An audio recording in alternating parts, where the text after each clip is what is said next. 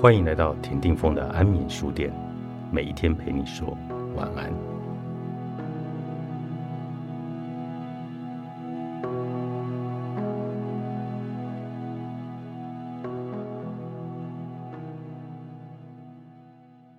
面临失去与人生巨变，最辛苦的一面就是不确定感，悬而未决是很不舒服的状态。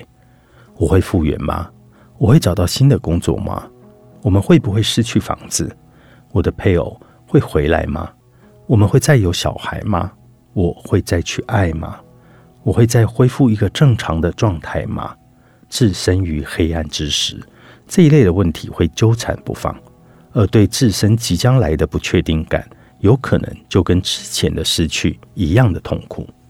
人们往往会把心思放在某一个结果上，例如关系修复。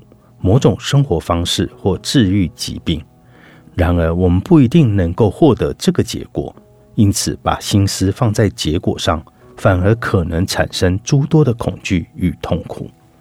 换句话说，依附在某一个外在的结果上，可能会招致更多的苦痛。就算能放下内心渴望的结果，但面对不确定感，还是难以袖手旁观，因为我们会认为。如果知道这一切该如何解决，我们就会没事，然后接着就可以重回原本的生活。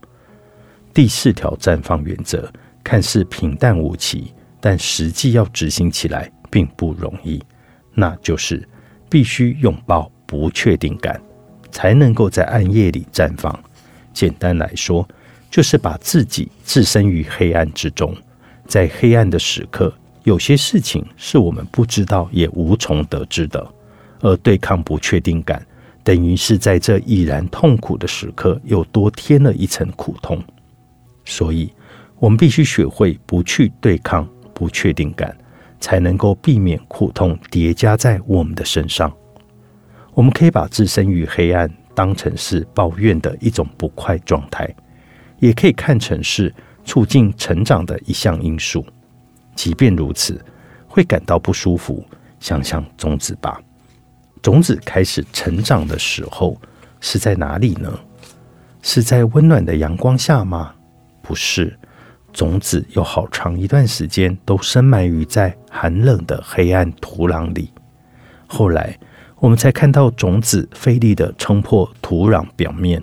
婴儿呢，开始成长的时期是在哪里呢？是待在黑暗的母亲子宫里。由此可见，大自然的现象已经向我们说明了一切。新生始于黑暗，这样的黑暗是一件好事。它为脆弱的新生命提供了气虚的保护，使它能够站稳脚步，并发展成能维持在阳光之下的东西。换言之，即便置身于黑暗之中，不晓得结果如何。也并不代表以后不会迎来光明的将来。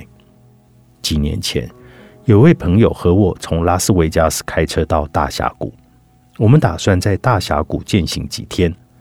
我从没有去过大峡谷，等不及要亲眼一睹壮丽的风光。我们花了三四个小时才开到大峡谷。随着开车的时间越长，我就变得越迷惑、越沮丧。我没有料想到，大部分的车程。会是一里又一里平坦平瘠的地景，仅偶尔有几株满是尘土的仙人掌点缀其中。车子开了几小时后，我开始担心，我们可能转错了弯。从地景来判断，实在看不出世界第一大奇景就在前方。我不由得想到，我们的将来也是如此。在漫长的车程期间，我们自己能够选择把时间。花在哪里？我原本可以决定前方的大地绝对不会突然裂了，或是令人惊叹的峡谷，因此可以选择把车子掉头开回家。而且，既然身为理性的学者，原本也可以把自己的决定给合理化，说在这段漫长的车程期间，没有证据可以证明前方会有世界奇景。不过，置身于黑暗的重点不光是收集证据，置身黑暗的重点是相信自己需要的就在前方，相信自己要成为某一种模样，就必须先有一段时间置身于黑暗之中。你在黑暗中成型，而你会成为怎么样的人，也比任何一种人生成果重要许多。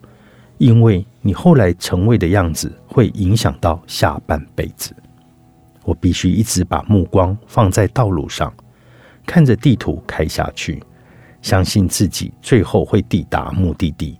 不管周遭环境有没有直接的证据，总之，只要依照路线走，怀抱很大的希望与期望，展现毅力与耐心就行了。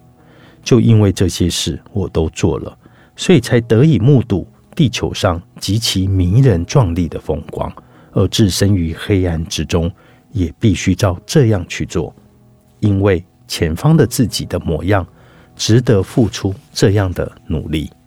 书写修复练习，作者米歇尔·皮尔斯博士，采石文化出版。